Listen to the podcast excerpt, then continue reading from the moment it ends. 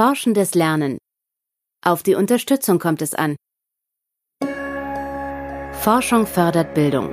Ein Podcast des Clearinghouse Unterricht. In unserer Podcast-Reihe fassen wir aktuelle Meta-Analysen zu effektivem Unterricht zusammen. In dieser Folge geht es um verschiedene Formen der Unterstützung beim forschenden Lernen. Wie effektiv sind diese, um bestimmte Lernziele zu erreichen?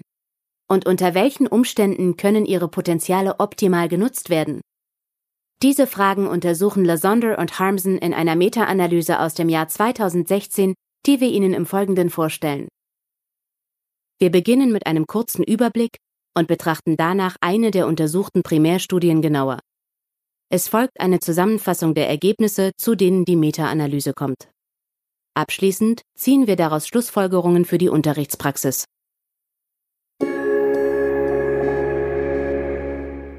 Forschendes Lernen ist gerade in den MINT-Fächern ein sehr effektiver Unterrichtsansatz. Dass es wirksamer sein kann als traditioneller MINT-Unterricht, hat die Unterrichtsforschung in den vergangenen Jahren wiederholt bestätigt. Dies wird vor allem auf die aktive Beteiligung der Lernenden zurückgeführt. Denn forschendes Lernen heißt, selbst wie Forschende zu agieren, also Hypothesen aufzustellen, Experimente und Recherchen durchzuführen, Ergebnisse zu interpretieren und die Befunde zu diskutieren. All das ermöglicht den Schülerinnen und Schülern nicht nur Wissen über Inhalte zu erlangen, sondern vor allem auch zu lernen und zu verstehen, wie Wissenschaft funktioniert. Doch dabei kommt es auch darauf an, die Lernenden optimal zu unterstützen. Häufig wurde nämlich kritisiert, dass forschendes Lernen die kognitive Kapazität der Schülerinnen und Schüler überschreite und sie dadurch fast zwangsläufig überfordere. Seit einigen Jahren wird daher eine wissenschaftliche Debatte geführt, mit welchen Maßnahmen und unter welchen Umständen forschendes Lernen optimal eingesetzt werden kann.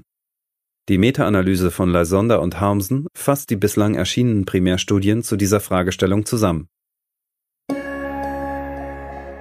In die Meta-Analyse gehen 72 Primärstudien ein, die im Zeitraum zwischen 1993 und 2013 veröffentlicht wurden. An den Studien nahmen Schülerinnen und Schüler im Alter von 5 bis 22 Jahren teil, die in Grund- und weiterführenden Schulen Unterricht in den MINT-Fächern erhalten. Die Studien vergleichen auf der einen Seite Schülerinnen und Schüler, die beim forschenden Lernen ein spezifisches Unterrichtsangebot erhalten, mit Schülerinnen und Schülern, die auch forschend lernen, aber ein solches Angebot nicht erhalten. Auf diese Weise lässt sich die Effektivität des jeweiligen Angebots bestimmen. Die Vergleiche wurden mit Hilfe experimenteller und quasi-experimenteller Studiendesigns angestellt.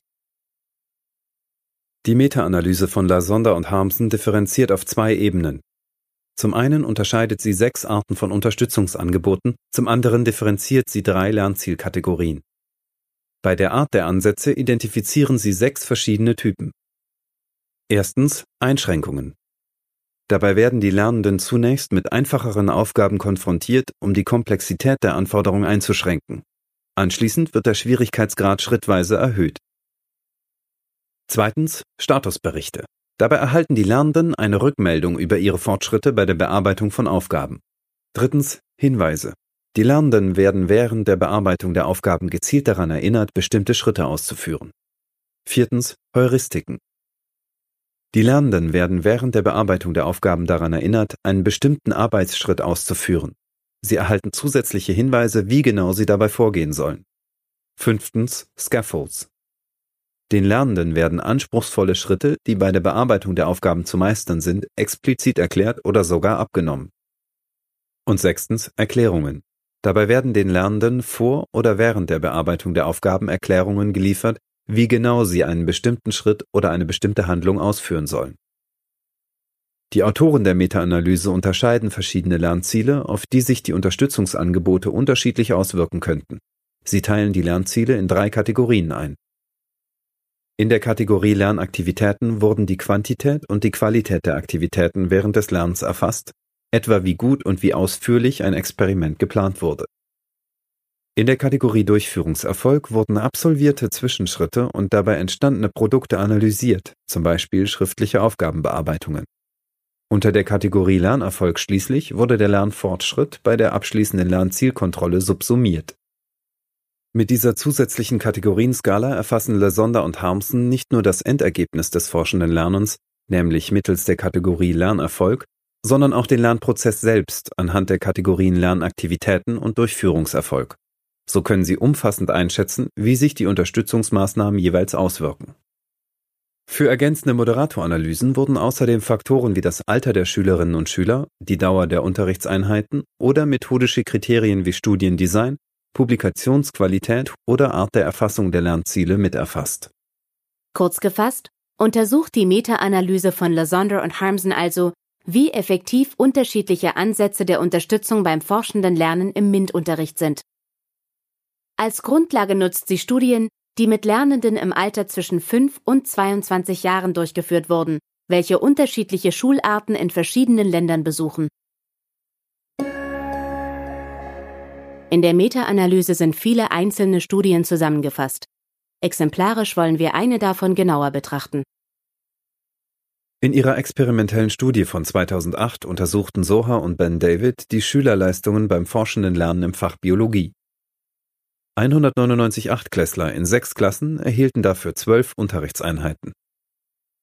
In diesen Einheiten beschäftigten sich alle Schülerinnen und Schüler mit zwei Themen, zu denen sie jeweils eine Computersimulation angeboten bekamen. Weitere Themen bearbeiteten sie ohne Computersimulation. In der Experimentalgruppe sollten die Lehrkräfte die Aufmerksamkeit der Schülerinnen und Schüler durch gezieltes Nachfragen und entsprechende Erklärungen auf wesentliche Aspekte ihrer Experimente lenken. In der Kontrollgruppe arbeiteten die Schülerinnen und Schüler ohne diese Hinweise mit dem Computerprogramm. Im Ergebnis erzielten beide Gruppen substanzielle Lernerfolge durch forschendes Lernen. Die Nachfragen und Erklärungen der Lehrkräfte in der Experimentalgruppe bewirkten jedoch einen zusätzlichen, großen positiven Effekt, und zwar sowohl auf das neu erworbene Wissen als auch auf die Forschungsfertigkeiten. Insbesondere leistungsschwächere Schülerinnen und Schüler profitierten von dieser zusätzlichen Unterstützung. Kehren wir zurück zur Meta-Analyse. Zu welchen Ergebnissen kommen deren Autoren, wenn sie alle untersuchten Primärstudien zusammenfassen? Die Meta-Analyse von Lasonder und Harmsen zeigt, dass Schülerinnen und Schüler bessere Ergebnisse beim forschenden Lernen erreichen, wenn sie dabei von der Lehrperson unterstützt werden. Betrachtet man die Lernziele im Einzelnen, dann zeigt sich für den Durchführungserfolg ein positiver Effekt. Insbesondere zusätzliche Erklärungen und Heuristiken haben hier eine deutliche und signifikant bessere Wirkung auf die Schülerinnen und Schüler als andere Unterstützungsansätze. Die beiden genannten Ansätze wurden allerdings in jeweils nur einer Studie untersucht. Die Effekte sind deshalb nicht ausreichend gesichert. Auch mit Hinblick auf den Lernerfolg zeigt sich ein insgesamt positiver Effekt der Unterstützungsansätze. Wie bei den Lernaktivitäten unterscheiden sich zwar die Effektstärken je nach Ansatz, Allerdings sind diese auch hier nicht signifikant. Ein nicht signifikantes Ergebnis bedeutet in diesem Zusammenhang, dass nicht sicher genug ausgeschlossen werden kann, dass die Unterschiede in den Effektstärken durch zufällige Faktoren entstanden sind. Des Weiteren ergibt sich bei der genaueren Analyse der Kategorie Lernerfolg, dass Lernzielkontrollen, die eher Forschungsfertigkeiten abfragen, größere Effekte zutage bringen als Kontrollen, in denen rein inhaltliches Fachwissen abgefragt wird. Zuletzt machen die zusätzlichen Moderatoranalysen der Meta-Analyse deutlich, dass die Wirkung der Unterstützungsmaßnahmen auf die unterschiedlichen Lernziele unabhängig ist von der Dauer der Unterrichtseinheit, dem Alter der Schülerinnen und Schüler sowie weitgehend auch von methodischen Faktoren, beispielsweise dem Studiendesign. Fassen wir zusammen.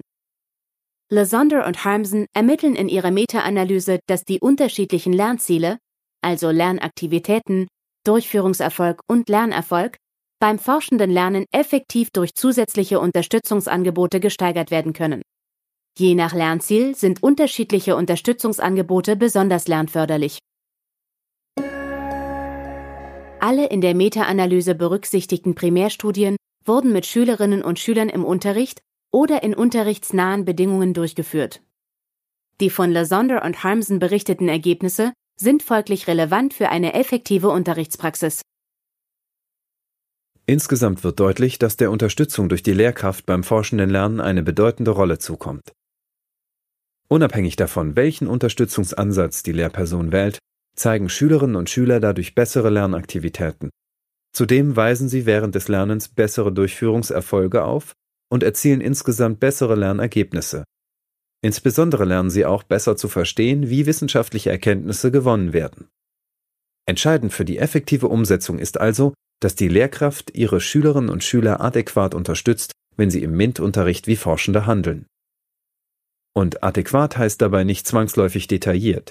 Ein kurzer Hinweis zur rechten Zeit ist oft mindestens genauso lernförderlich wie eine ausführliche Erklärung.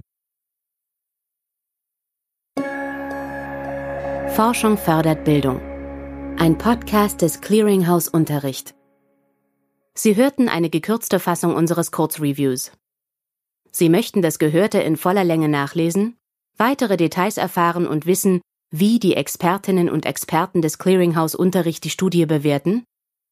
Auf unserer Webseite www.clearinghouse-unterricht.de finden Sie die vollständigen Kurzreviews und alle weiteren Materialien. Hat Ihnen der Podcast gefallen oder möchten Sie uns Feedback geben? Wir freuen uns, wenn Sie uns eine Bewertung oder einen Kommentar hinterlassen. Das Clearinghouse Unterricht ist ein Projekt der Technischen Universität München. Wir stellen aktuelle wissenschaftliche Evidenz zu effektivem Unterricht zur Verfügung. Für die Aus- und Weiterbildung von Lehrkräften. Denn das ist unser Ziel. Forschung fördert Bildung.